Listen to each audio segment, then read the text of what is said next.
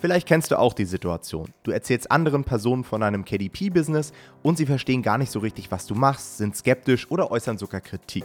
Wie du mit diesen Alltagssituationen richtig umgehst, das erfährst du in der heutigen Folge. Viel Spaß!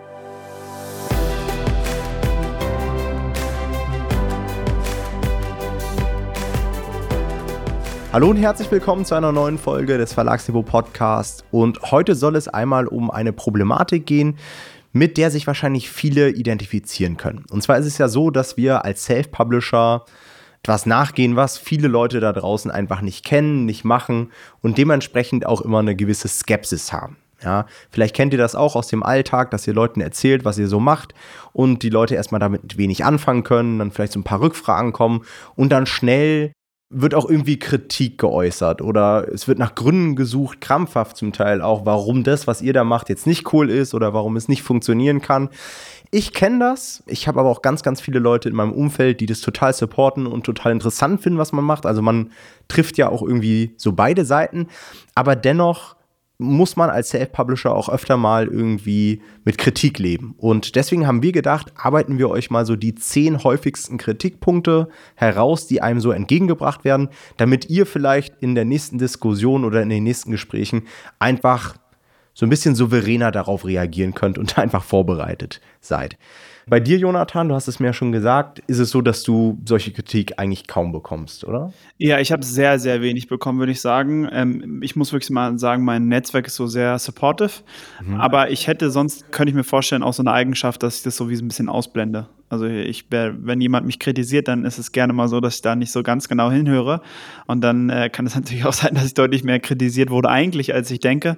Aber so richtig aktiv ist es tatsächlich relativ wenig bei mir passiert, würde ich sagen. Okay, ja, bei mir eigentlich auch. Hin und wieder mal, dadurch, dass ich auch gut rumgekommen bin, triffst du halt immer wieder neue Leute, denen du dann irgendwie erklären musst, was du ja. machst. Ich habe ehrlich gesagt irgendwann auch damit aufgehört, den Leuten das zu erklären und habe einfach so ganz random gesagt, ich bin Online-Marketer und so weiter. Und wenn dann die Rückfrage kam und jemand gesagt hat, hey, aber was machst du dann genau?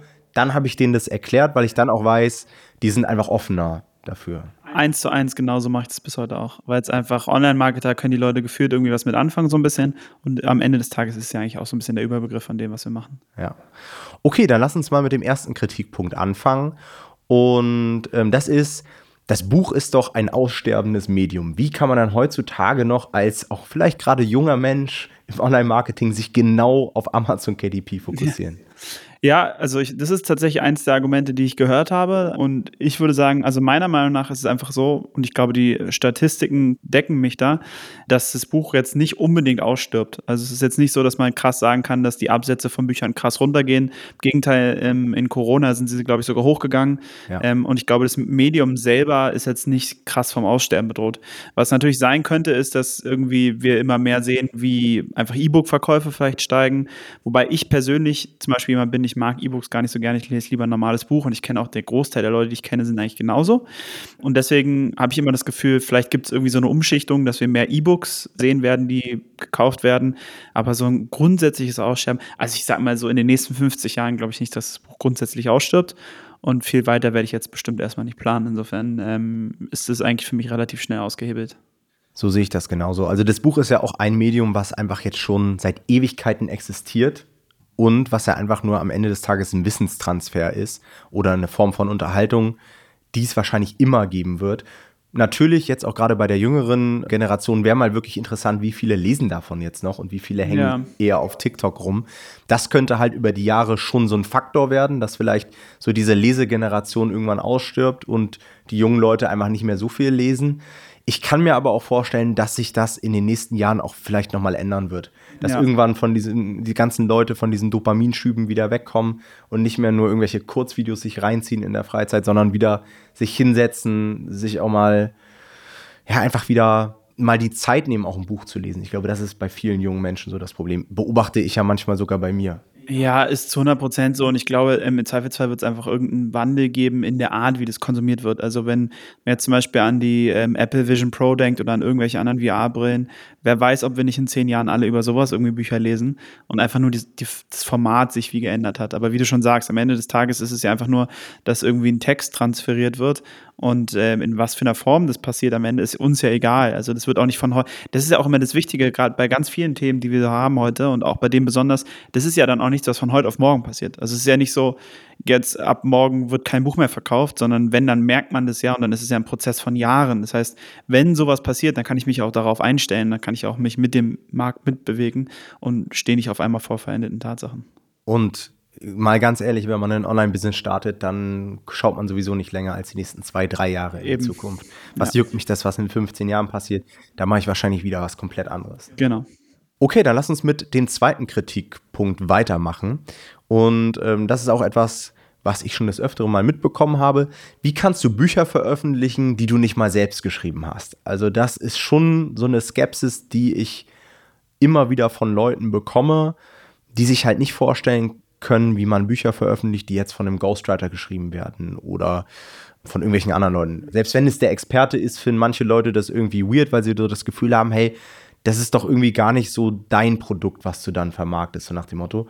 Obwohl, das nehme ich schon mal vorweg, bevor du darauf antwortest, das ja in jeder anderen Branche auch so ist. Also in jeder anderen Branche werden ja Produkte weiterverarbeitet, Rohstoffe kommen von ganz anderen Firmen und so ja. weiter. Nur im Dienstleistungsbereich ist es dann auf einmal irgendwie komisch. Ja, also es wäre ein Argument, was ich irgendwie gar nicht nachvollziehen kann. Also es wäre zum Beispiel eins, wo ich mir von der Person erstmal erklären lassen würde, was genau meinst du eigentlich damit, um nachzuvollziehen, wo eigentlich die Frage quasi herkommt. Mhm. Weil für mich, ich würde auch sagen, wie du sagst, irgendwie, man hat halt so einen Teilbereich, auf den man spezialisiert ist und das ist ja überall auf der Welt so in der Dienstleistung. Also jeder, wenn du gut bist, irgendwann spezialisierst du dich halt auf einen bestimmten Bereich und das ist ja hier genauso. Und ja, also was soll ich sonst machen? Sonst könnte ich ja nur die Sachen vermarkten, die ich auch wirklich selber geschrieben habe. Das heißt, der Horizont, mein Horizont ist ja sehr beschränkt.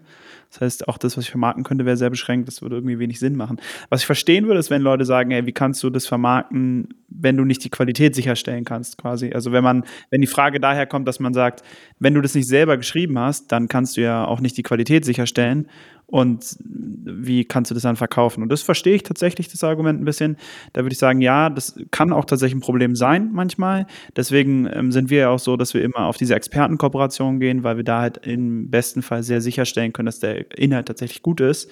Ja. Aber ja, also ist völlig richtige Anmerkung und es kann im Ghostwriting manchmal auch schwierig sein, wirklich diese Qualität sicherzustellen. Also das ist gar kein Argument, dem ich krass widersprechen würde unbedingt. Ich glaube, bei vielen ist es auch so, dass sie das Bewusstsein nicht dafür haben, dass sowas überhaupt existiert dass ja. sie immer davon ausgehen, dass der Name, der auf einem Buch draufsteht, auch der Autorenname ist ja. und so weiter. Und was ich auch immer mal so gehört habe, die Leute können sich nicht vorstellen, warum dann so ein Ghostwriter das nicht einfach alleine veröffentlichen würde, wenn das so gut funktioniert. Und da wären wir wieder genau bei diesem Thema Spezialisierung. Naja, weil der Ghostwriter sich aufs Schreiben fokussiert und nicht auf die Vermarktung auf Amazon. Ja, aber ich glaube, sowas kann man auch sehr leicht nachvollziehen. Ja, das denke ich eigentlich auch. Ja. Okay, dann ein dritter Kritikpunkt, der auch, ich würde schon sagen, relativ häufig kommt und den man gar nicht so einfach aushebeln kann. Und zwar Amazon als Konzern sollte man nicht unterstützen. Wie kann man auf einer solchen Plattform veröffentlichen? Ein Arbeitgeber, der irgendwie sich nicht an Regeln hält und was man da nicht alles hört. Habe ich persönlich jetzt noch nicht bekommen in Gesprächen aber schon immer mal mitbekommen, dass Leute das kritisieren. Und ihr kennt das ja auch bei euren Büchern, dass es manchmal einfach Leute gibt, die grundsätzlich nicht auf Amazon bestellen wollen. Das kriege ich dann immer mit, wenn ich irgendwie Rezensionsexemplare ausgeben möchte und die Leute dann schreiben, ja, kann ich das auch bei Thalia kaufen oder was auch immer. Und da kriege ich das erst so richtig mit. Hast du sowas schon mal gehört? Ich weiß gar nicht, ob mir das schon mal jemand so direkt gesagt hat. Ich habe häufig, glaube ich, selber das Bedürfnis, mich dazu zu rechtfertigen, so ein bisschen vor Leuten, wenn ich denen das erzähle, weil ich das selber auch ein bisschen so sehe. Also es ist tatsächlich so was, das wäre was, was ich ändern würde. Mhm. Ja, wenn ich könnte. Also wenn ich sagen könnte, hey, die Bücher, die wir verkaufen, wir verkaufen den Großteil über den Buchhandel und da gibt es ein Programm, was uns das ermöglicht, dann würde ich das eher nehmen. So, sagen wir mal so. Aber das gibt es halt nicht. Ja, also diese Möglichkeit gibt es nicht. Ich würde immer sagen, ich bin jetzt nicht unbedingt stolz darauf, mein Geld mit Amazon zu verdienen. Ich sehe das Unternehmen auch kritisch. Ich glaube aber auch, dass es teilweise auch überkritisch gesehen wird. Also ich glaube, es ist so ein Zwiespalt. Ja? Also ich glaube, es ist viel Wahres dran, es ist, sind aber auch Sachen dran, die jetzt, die ich jetzt nicht so kritisch sehe. Ja? Grundsätzlich als Arbeitgeber finde ich es auch schwierig, aber gleichzeitig denke ich dann auch, wenn man mal überlegt, also es wird ja dann mal gesagt, ja, Amazon sorgt dafür, dass die ganzen Innenstädte aussterben und ja, ob das jetzt so ist, kann ich gar nicht unbedingt sagen. Aber wenn man überlegt, wie viel anderen Leuten, also früher war es halt so, wie die Endstadt hat den Leuten ermöglicht, dass die ihre Läden da aufmachen und dass sie davon leben können, dass sie ihren Laden da haben und da verkaufen können. Und jetzt ist es so, Amazon ist halt wie die Innenstadt geworden quasi und ermöglicht halt äh, zum Beispiel FBA-Lern, KDP-Lern, MBA-Lern, also allen möglichen Leuten, die da verkaufen, dass sie da wie ihren Laden aufmachen sozusagen und da verkaufen. Und das ist ja erstmal, also es hat ganz vielen Leuten in die Selbstständigkeit geholfen, hat ihnen eine Fläche geboten zu verkaufen. Und das finde ich erstmal grundsätzlich eigentlich nicht verkehrt. Das finde ich eigentlich ganz cool. Mhm. Aber es gibt halt wirklich viel zu kritisieren, äh, so über die Monopolstellung und sowas auch von Amazon. Also da wäre ich was, da würde ich mit den Leuten einfach drüber reden und würde mich auch selber ein bisschen damit befassen, um auch wirklich eine gute Meinung selber zu haben zu können. Würde aber sagen, für mich ist jetzt nicht unbedingt die Konsequenz, also es wäre sehr konsequent dann zu sagen, ich mache das nicht mehr. Ja da bin ich nicht an dem Punkt. Ja, zumal, ich meine, das wäre jetzt wieder Whataboutism, aber wenn man sich einfach mal anschaut, was man sonst so konsumiert im Social Media an Produkten, die man kauft, ja. da könntest du wahrscheinlich bei jeder zweiten Firma genau mit dem Zeigefinger genauso drauf zeigen. Und ich glaube, das, was du auch sagst, es gibt schon Punkte, die man zu Recht kritisieren kann und das muss sich so ein Konzern auch anhören und muss ja. dagegen vorgehen, so nach dem Motto. Also nicht gegen die kritischen Stimmen, aber um das auszumerzen. Aber es wird halt auch extremst viel Wert kreiert. Und ich glaube, es geht auf diesem Level bei einer solchen Firmengröße gar nicht, keine Fehler zu machen. Also es wird zwangsläufig mal zu irgendeinem Skandal kommen, es läuft irgendwas schief. Das passiert halt, wenn du so krass skalierst und dich zu so einem Unternehmen entwickelst. Ja. Aber wenn man einfach mal überlegt, was Amazon alles macht, wie viele Jobs dadurch entstanden sind, auch was für ein Lebensstandard dadurch entsteht, dass du einfach das Produkt den nächsten Tag irgendwie vor deiner Haustür hast, ja, ja. ist halt schon sehr, sehr krass. Also ich glaube, man sollte sich beide Seiten anschauen, ja. aber ich glaube, es bringt nichts so extrem zu sein und zu sagen, ja, ich boykottiere jetzt den Konzern und so weiter. Kann jeder machen, wie er möchte. Meine Sache ist es nicht. Ja, der Punkt ist, also das wäre bei mir auch eine Doppelmoral, wenn ich das jetzt zu krass kritisieren würde, weil ich halt selber gefühlt jeden Tag auf Amazon bestelle. Also es ist schon schwer, dem zu widerstehen. Aber es ist auch gut, darüber zu reden, quasi, was man kritisch sehen kann, was sie ändern sollten. Und ich finde es auch gut, da sozialen Druck aufzubauen generell. Also ich finde schon gut, wenn Leute das machen, dass die Gesellschaft da so ein bisschen aufsteht für. Ähm, weil meine Hoffnung wäre einfach, dass diese Sachen sich beseitigen und wir darüber einfach nicht reden müssen und Amazon einfach weiter funktionieren kann, aber sich halt bessert. Das wäre eigentlich die optimale Lösung. Okay, weiter geht's mit einem Statement, was ich sehr häufig auf TikTok bekomme.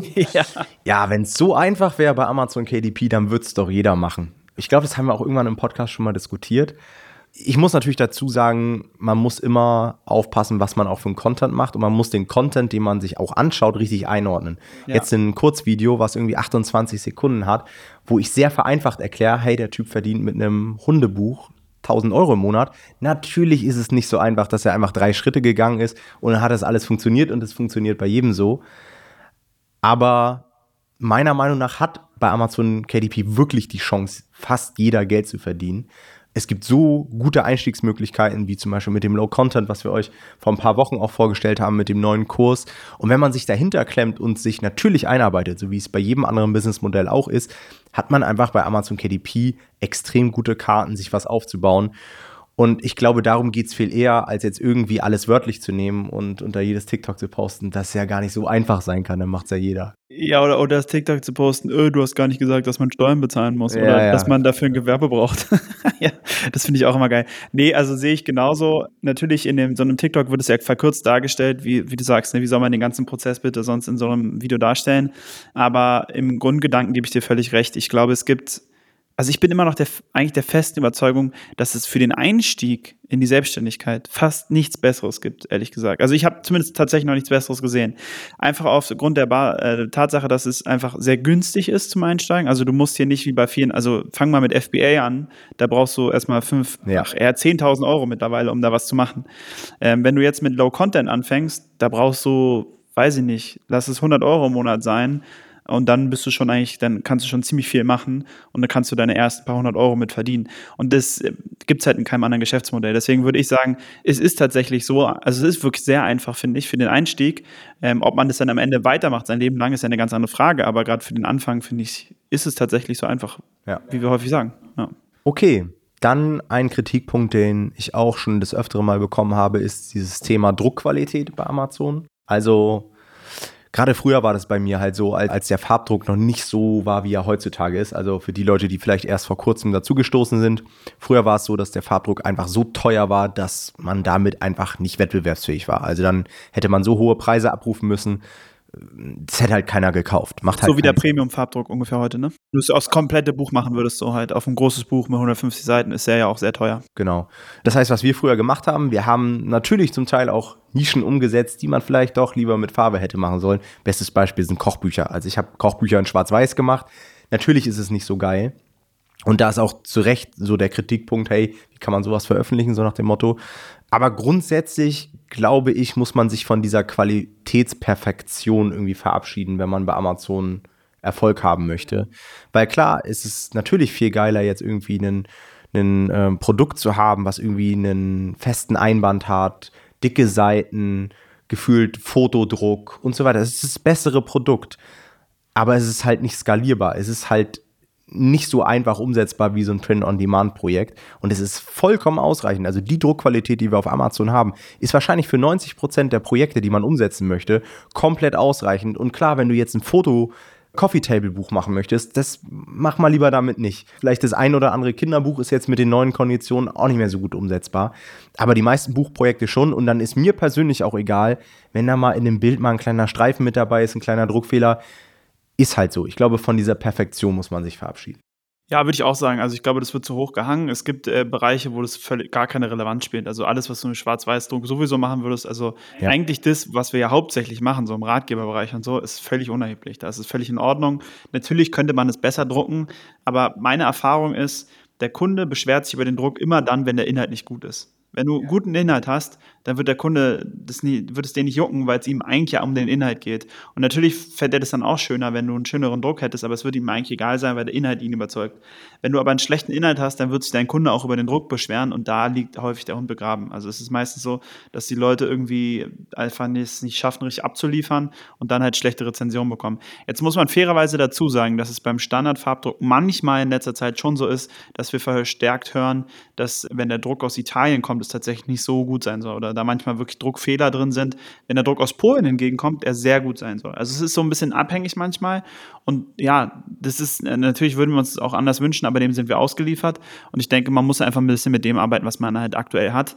So wie man Amazon kennt, wird es jetzt halt vielleicht noch das nächste Jahr ein Problem sein. Und dann irgendwann werden sie auch das ausgemerzt haben. Also die werden ja auch da weiterentwickeln und bessere Druckqualität. Denke ich auch.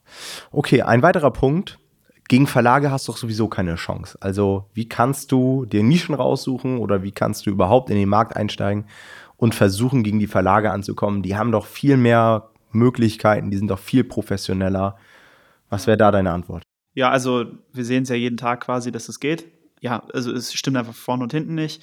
Ja, Verlage hätten rein theoretisch diese Möglichkeiten, aber so wie wir sie kennengelernt haben, äh, sind sie extrem starr. Das ist eigentlich ihr größtes Problem, was ja auch logisch ist, weil sie halt ganz anders konzipiert sind. Das heißt, sie sind so, wie sie angelegt sind, gar nicht so agil, wie man sein müsste, um auf Amazon erfolgreich zu sein und auch da grundsätzlich irgendwie im Online-Marketing erfolgreich zu sein. Es gibt Verlage, die kriegen das deutlich besser hin als andere. Also ich denke da dann zum Beispiel an Riva oder so, die machen schon viele Sachen, finde ich auch recht gut. Aber so also eigentlich hat man immer eine gute Chance, auf Amazon gegen Verlag zu bestehen. Man muss einfach sagen, deren Fokus ist so krass im Einzelhandel, weil sie da halt auch so viel mitnehmen, dass äh, sie sich einfach gar nicht so auf Amazon fokussieren und da haben wir dann halt bessere Karten. Und ich glaube, was viele auch gar nicht so sehen, ist auch dieser Vorteil, wenn man sich selbst vielleicht als Verlag positioniert, also Indie-Verlag und einfach Autoren akquiriert, da hast du halt auch so große Vorteile. Gerade bei Leuten, die schon mal bei einem Verlag waren, die abkotzen, dass da nichts gemacht wurde, dass sie nicht mit einbezogen wurden und so weiter. Ähm, ich hatte auch letztens gerade wieder den Fall, ich will jetzt keinen Namen nennen, aber da gab es einen großen Influencer, der hat sein eigenes Influencer-Buch rausgebracht hat wahrscheinlich jetzt in der letzten Zeit auch jeder so mitbekommen, dass gefühlt jeder Influencer ein Buch rausbringt. Und er war bei einem sehr bekannten großen deutschen Verlag und ich weiß gar nicht, wie die Story jetzt genau war, aber so ein, zwei Tage vor der Veröffentlichung wurden da noch komplette Dinge über den Haufen geworfen. Er wurde nicht benachrichtigt. Er hat nachher seine Community informiert, dass das Buch da sein sollte. Dann wurde der Launch verschoben. Und es war eine absolute Katastrophe. Und er hat so abgekotzt. Und der hat es einfach nicht auf dem Schirm gehabt, dass es überhaupt kleinere Verlage gibt, die da komplett anders rangehen und er sogar die Möglichkeit gehabt hätte, das sehr professionell auch über Self-Publishing rauszubringen. Ja. Okay, dann Kritikpunkt Nummer, ich weiß gar nicht, was ist, wo wir jetzt aktuell sind, aber der nächste Kritikpunkt ist, davon kannst du auch sowieso nicht leben. Mach doch was Vernünftiges. Also mit Büchern, wie will man da genug Geld verdienen? Es gibt ja auch so Statistiken, dass irgendwie die meisten Self-Publisher irgendwie unter, ich weiß gar nicht, irgendwie 90 Prozent der Self-Publisher verdienen unter 1000 Euro im Monat. Ich will jetzt keine Statistik falsch zitieren oder so, aber es gibt auf jeden Fall Statistiken, die zeigen, wie schlecht Self-Publisher eigentlich verdienen. Jetzt muss man natürlich aufpassen, das sind natürlich so die klassischen Self-Publisher, die ja. zu Hause sitzen, mal irgendwie einen Roman geschrieben haben, den sie so auf gut Glück mal über irgendeine Plattform veröffentlichen. Das hat ja überhaupt nichts mit dem zu tun, was wir machen. Ich glaube, wenn wir bei den KDP-Leuten, die sich wirklich auf das Marketing fokussieren würden, wenn wir bei denen mal eine Umfrage machen würden, die wäre halt viel, viel positiver. Also ich glaube, da wird es sehr viele Leute geben, die da mehr als 2.000, 3.000 Euro pro Monat mit verdienen. Ja, ich glaube, am Ende des Tages auch bei der, auch bei dem Argument ist wieder die Frage so ein bisschen, was steckt eigentlich dahinter für eine Frage? Also ist die Sorge quasi der Leute, die sowas sagen, damit kannst du kein Geld verdienen? Dann würde ich sagen, ja, ist Quatsch. Auch das sehen wir jeden Tag. Leute, die 1000 Euro mit im Monat verdienen oder sogar 10.000 Euro. Also das in unserer Praxis ähm, stimmt es nicht. Oder ist halt die Frage, dieses vernünftig, weißt du, macht doch was, was Klassisches. Also es ist ja dann häufig so, vielleicht kommt es dann eher so von den Eltern, die sagen, oh, ich würde, ich hätte halt eigentlich lieber, dass mein Sohn irgendwie Anwalt ist oder meine Tochter Ärztin, nicht so was Neumodisches macht. Ja, gut, also da kannst du natürlich dann nicht viel gegen sagen, da bist du halt neumodischer unterwegs, du machst was, was deine Eltern vielleicht nicht kennen in der Art und Weise oder die Leute, mit denen du redest da muss man damit halt leben. Also am Ende des Tages, du wirst in diesem, in diesem Business aber Skills lernen, die dir auch anderswo weiterhelfen. Also du bist eigentlich, ich hatte gerade neulich einen, einen ähm, Call mit einer Absolventin von unserem Programm und die meinte, naja, eigentlich, was wir eigentlich machen, ist Projektmanagement. Und das stimmt schon. Also eigentlich am Ende des Tages, wenn du, wenn du guter Self-Publisher bist, bist du eigentlich Projektmanager. Ja, das ist ein ganz anerkannter Beruf, also ganz Standardberuf so. Du bist halt Projektmanager für einen sehr spezifischen Bereich am Ende des Tages. Aber Insofern machst du eigentlich was Vernünftiges. Ja. Und es gibt natürlich auch genug Gegenbeispiele. Also wir haben schon Leute bei uns im Programm gehabt, die sind frisch aus der Schule gekommen und die Eltern haben denen das Coaching bei uns finanziert und ja, so weiter, wo ich dann ja, auch voll. gesagt habe, krass, dein Kind hat noch nicht mal eine Ausbildung gemacht oder irgendwie das Studium und du finanzierst einfach ein Coaching und es hat super funktioniert und die Leute sind jetzt selbstständig damit so. Und dann denke ich mir so, was für coole Eltern eigentlich, die quasi ihre Kinder so früh auch bei der Selbstständigkeit supporten. Und das haben wir tatsächlich sehr häufig, so Anfragen von Leuten, die teilweise 15, 16, 17 sind, wo wir natürlich auch mal ein bisschen aufpassen müssen, mit denen Geschäfte zu machen, weil das natürlich zum Teil, glaube ich, auch illegal ist. Wenn es dann über die Eltern läuft, ist nochmal was anderes. Aber es geht halt auch anders. Ja, ja, voll. Ja. Okay. Dann ein weiterer Spruch, der da so ein bisschen schon in die Richtung auch geht, ist, du hast auch gar keine Qualifikation für den Bereich. Du hast doch äh, nichts in die Richtung studiert du bist kein Autor, was willst du denn jetzt irgendwie Bücher veröffentlichen? Ja, ist halt die Frage so, was gibt es denn für eine Qualifikation in dem Bereich, die man haben könnte? Ah, da habe ich die Woche was gelernt. Ah, es gibt Studiengänge, die einen auf das Verlagswesen vorbereiten, die auch Self-Publishing mit abdecken. Äh, da können wir euch vielleicht demnächst mal eine Folge zu aufnehmen. Fand ich sehr, ja. sehr interessant. Also es gibt schon Qualifikationen in die Richtung. Aber braucht man halt nicht. Also, ja, genau. Es kommt halt immer darauf an, was man machen will. Also, ich denke, dass so ein Studiengang schon seine Daseinsberechtigung hat. Ich finde es tatsächlich mal interessant, wie so das äh, Curriculum da aufgebaut ist. Aber so, wenn du wirklich in die Praxis willst und am Ende halt Self-Publisher sein willst und Bücher verlegen willst, dann, äh, ja, dann brauchst du dafür kein Studium. Und dann würde ich sagen, diese Qualifikation, die man dafür braucht, die kann man eigentlich ziemlich gut lernen. Also, wenn man sich da reinhängt, dann ähm, können die meisten Leute, habe ich das Gefühl, so diesen Wissensstand auf, ähm, ja, auf ziemlich schnell auf einem relativ hohes Niveau bekommen, so innerhalb von einem Jahr, würde ich sagen. Weil man halt auch anders lernt als in der Uni. Also du lernst ja irgendwie in so einem zusammen, in so einem Kontext dann, wenn du irgendwie auch bei uns, auch die Leute, die bei uns Coaching machen, du lernst ja, das ist ja wie ein Studium eigentlich. Aber du lernst ja in einem ganz anderen Kontext irgendwie. Du hast eine ganz andere Motivation, du hast einen ganz anderen Antrieb. Du wendest es an direkt. Genau, also es ist ja viel geiler, weil es viel praktischer ist irgendwie. Und dadurch haben die, lernen die Leute meistens so krass schnell. Also ja, ist wirklich, ist wirklich unfassbar. Und du lernst halt nur Dinge, die relevant sind. Also wir versuchen zum Beispiel bei unserem Coaching auch immer darauf zu achten, dass wir das nicht immer weiter aufblähen über die Jahre, sondern dass wir halt auch mal Dinge rausnehmen, wo wir denken, hey, pass auf, das ist vielleicht gar nicht mehr so wichtig. Lass uns auf den Kern fokussieren, die Dinge, die wirklich funktionieren. Und das ist halt im Studium überhaupt nicht so. Da musst du irgendwelche Module belegen, einmal abgeschlossen, da wirst du wahrscheinlich davon nie wieder was hören. Ähm, also es ist halt viel, viel effizienter, was wir eigentlich machen. Ja, und vor allem auch irgendwie so, also es ist so ein Studium kann ja sehr langwierig sein, natürlich auch. Ne? Also wenn man sich überlegt, wir hatten jetzt ähm, für unseren Low-Content-Kurs auch eine Umfrage gemacht, ähm, um zu gucken, um abzufragen quasi, wie würden die Leute ihr Wissen zu dem Thema vorher einschätzen und wie, würden sie es nachher einschätzen, weil wir natürlich wollen, dass die Leute was lernen bei uns im Kurs. Ja? Also wir wollen, wenn die jetzt alle sagen würden, ich bin danach genauso schlau wie vorher, dann haben wir was falsch gemacht. Und die Ergebnisse waren sehr eindeutig, dass der, also die eigentlich alle Leute einen ziemlich großen Sprung gemacht haben in ihrem Wissen und das waren ja ein paar Stunden, also ja 22 Stunden oder so Content. Und da sieht man, wie effizient man das tatsächlich nach oben schrauben kann, dieses äh, Wissen zu dem Bereich. Okay, dann ein weiterer Kritikpunkt, ähm, das sind aber eher so Sachen, die kommen dann von Leuten, die vielleicht auch schon so ein bisschen sich mit Online-Business-Modellen befasst haben. Da hört man sowas öfter mal, ja, aber bist du bei Amazon KDP nicht ein bisschen spät dran? So, die haben vielleicht schon mal was davon gehört und denken, dass der Markt vielleicht gesättigt ist, weil logischerweise, ich habe 2016 angefangen und ich war nicht der Erste, der das gemacht hat. Also es gab schon Leute vor mir. Berechtigte Sache, dass man darüber nachdenkt, hey, kann man damit heutzutage überhaupt noch was verdienen oder ist der Markt halt schon irgendwie ausgelutscht?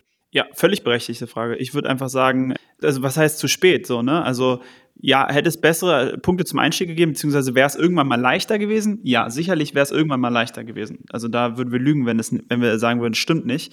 Aber gleichzeitig ist ja die Entwicklung des Marktes und auch unser Wissensstand ähm, und der Wissensstand grundsätzlich der Community ist ja so viel weiter in diesen Sachen schon, dass es die Möglichkeit, ähm, damit gutes Geld zu verdienen, immer noch sehr, sehr gut ist. Und wenn nicht genauso gut wie früher auch. Also deswegen, ich sehe da ehrlich gesagt nicht so ein Problem. Es ist einfach wirklich nicht mehr so leicht. Also es ist, früher hätte man, als du 2016 angefangen hast, da hattest du halt auch online ja fast keine Informationsquellen.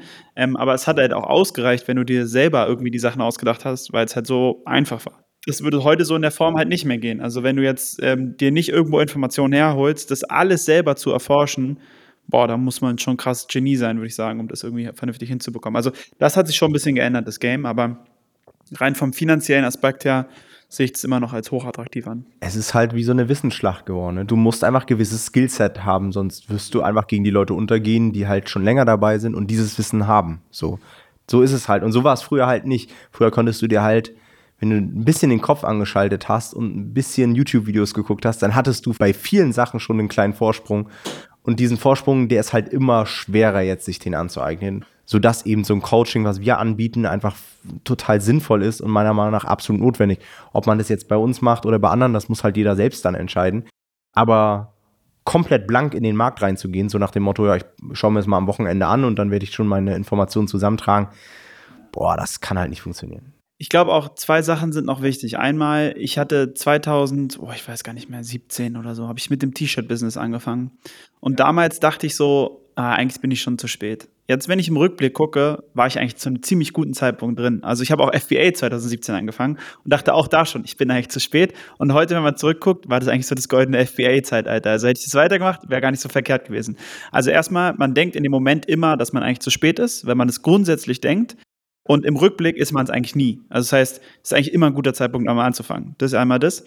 Und mein, mein Gedanke damals war irgendwann, ich würde gerne mal bei so einem, bei so einem Geschäftsmodell so wie ganz vorne mit dabei sein. Also mit einer der ersten quasi, die das entdecken und dann irgendwie so in diese Goldgräberstimmung kommen. Aber ich habe dann irgendwann festgestellt, wenn du darauf immer nur wartest, dann wirst du nie zu diesen ersten gehören, sondern du musst in einem anderen Bereich, den es vielleicht schon noch länger gibt, musst du zu den Top-Leuten dazugehören, damit du dann beim nächsten ganz vorne mit dabei bist. Aber das wirst du nicht quasi von vornherein. Das heißt, du musst irgendwo einsteigen, wo auch schon Wissen da ist und dich da einfach hoch zu den besten 10% arbeiten. Und das würde ich immer empfehlen. Also einfach auch jetzt bei KDP, steigt ein und sagt, ey, ich will zu den besten 10% in Deutschland gehören von Wissen über dieses Thema. Und dann werdet ihr wahrscheinlich bei dem nächsten Ding, was irgendwann kommt, werdet ihr auch mit einer der ersten sein, die da quasi dann dabei sind. Aber das wird nicht von selber kommen. Ja. Erinnert mich auch so ein bisschen an so Investments. Ich habe auch gerade mit einem Kumpel wieder drüber diskutiert.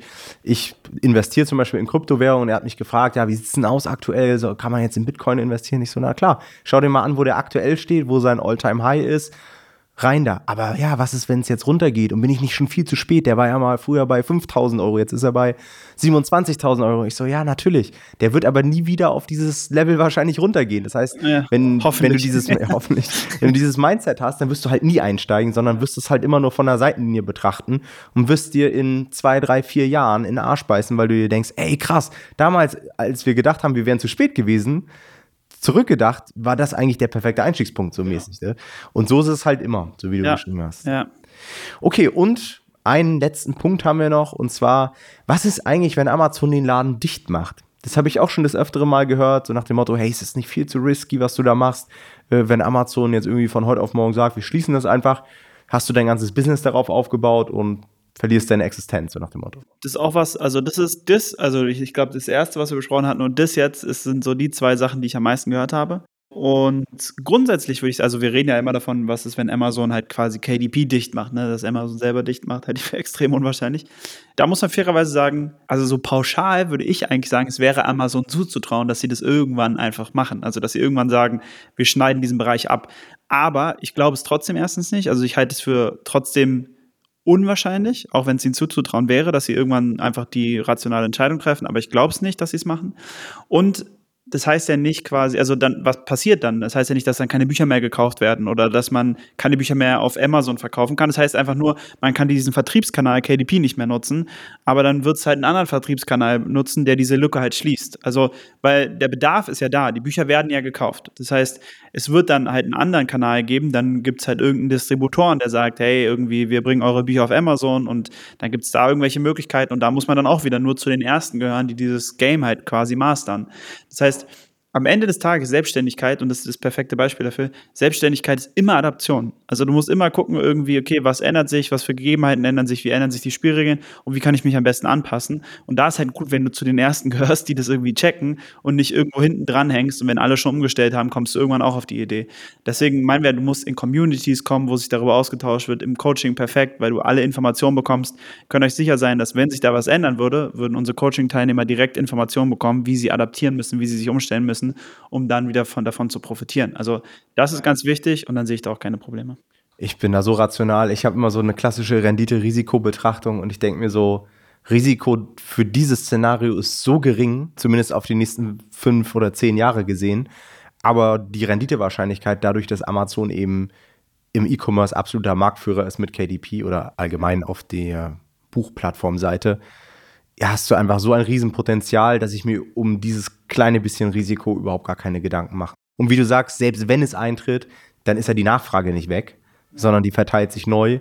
Du kriegst es sofort mit. Du hast ein Portfolio, was du dann auch verteilen kannst. Du wärst sofort am Start. Und sicherlich würde das kurzfristig schon Einbußen bedeuten und du müsstest umstellen und mehr Aufwand und so weiter. Aber am Ende des Tages kaufen die Leute dann einfach woanders. Wenn du zu diesen oberen 10% gehörst, wäre so ein Szenario manchmal sogar fast ganz interessant für dich, weil du weißt, dass du als der, der da vorne dabei bist, diese Nachfrage ja viel schneller wieder bedienen kann, als die ganzen Leute, die jetzt gerade verdienen, aber niemals so schnell sie adaptieren könnten. Das heißt, an sich wäre so ein Szenario für dich gar nicht so uninteressant, wenn du wirklich gut bist, weil du weißt, die Karten werden neu gemischt und ich weiß, wie ich die besten Karten bekomme. Das heißt, es wird immer so negativ dargestellt, aber es könnte auch interessant sein und deswegen würde ich mir darüber auch keine Sorgen machen. Alright, das waren unsere 10 Kritikpunkte des Self-Publishings im Alltag. Falls euch noch was einfällt, postet es wie immer gerne unter unseren Folgenpost in der Facebook-Gruppe. Ansonsten wünschen wir euch einen schönen Tag. Vielen Dank fürs Zuhören. Bis zur nächsten Folge. Macht's gut. Ciao, ciao. Ciao.